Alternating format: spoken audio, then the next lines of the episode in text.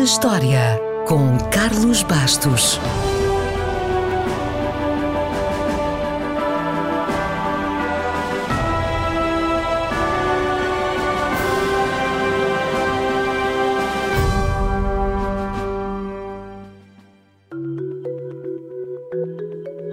Em 2020, por esta altura, a humanidade estava suspensa à espera de uma vacina contra a Covid-19.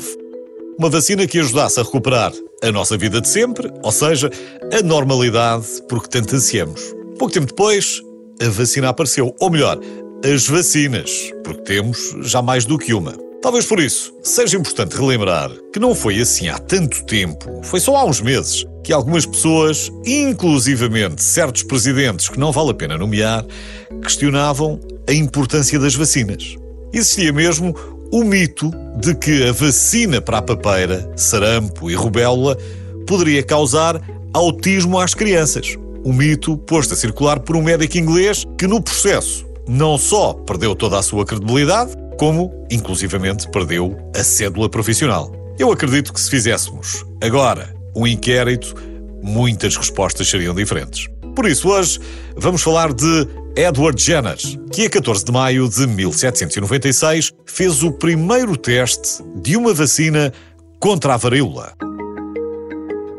As primeiras sugestões da prática de inoculação para a varíola surgiram na China e dois relatórios sobre esta prática foram recebidos pela Royal Society em Londres no início do século XVIII. Provavelmente, Edward Jenner soube destes relatórios ou ouviu a sabedoria popular que dizia que quem lidava com gado não contraía varíola. Qualquer que tenha sido o caso, resolveu investigar.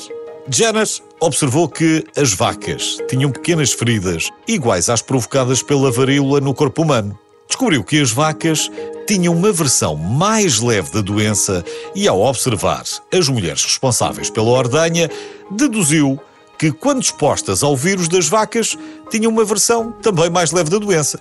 Então, fez a sua primeira experiência com James, um menino de 8 anos.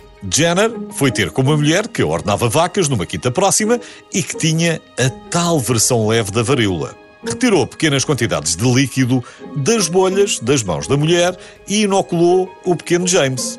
A criança teve pouca febre e algumas lesões, mas não desenvolveu a infecção completa e recuperou rapidamente.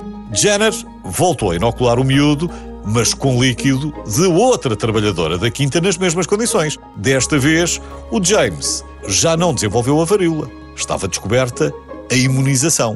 No ano seguinte, a experiência foi apresentada à Royal Society, que considerou as provas insuficientes. Jenner realizou então novas inoculações com outras crianças, incluindo o seu próprio filho. Em 1798, o seu trabalho foi reconhecido e publicado. Os seus críticos continuaram a ridicularizá-lo, dizendo que todo o processo era nojento, e até podiam ter alguma razão nessa parte. Mas não foi preciso esperar muito tempo para todos perceberem que as vantagens da vacinação eram evidentes. Este foi o início do fim da varíola, uma das doenças mais mortais da humanidade, que, segundo a Organização Mundial de Saúde, só foi erradicada há 40 anos. Este foi também o princípio da vacinação e da imunização, o que nos leva a perguntar Sabe quem são os Edward Jenner da Covid-19?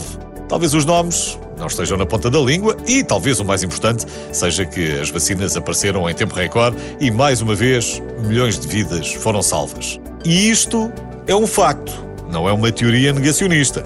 E já se sabe que contra factos não há argumentos.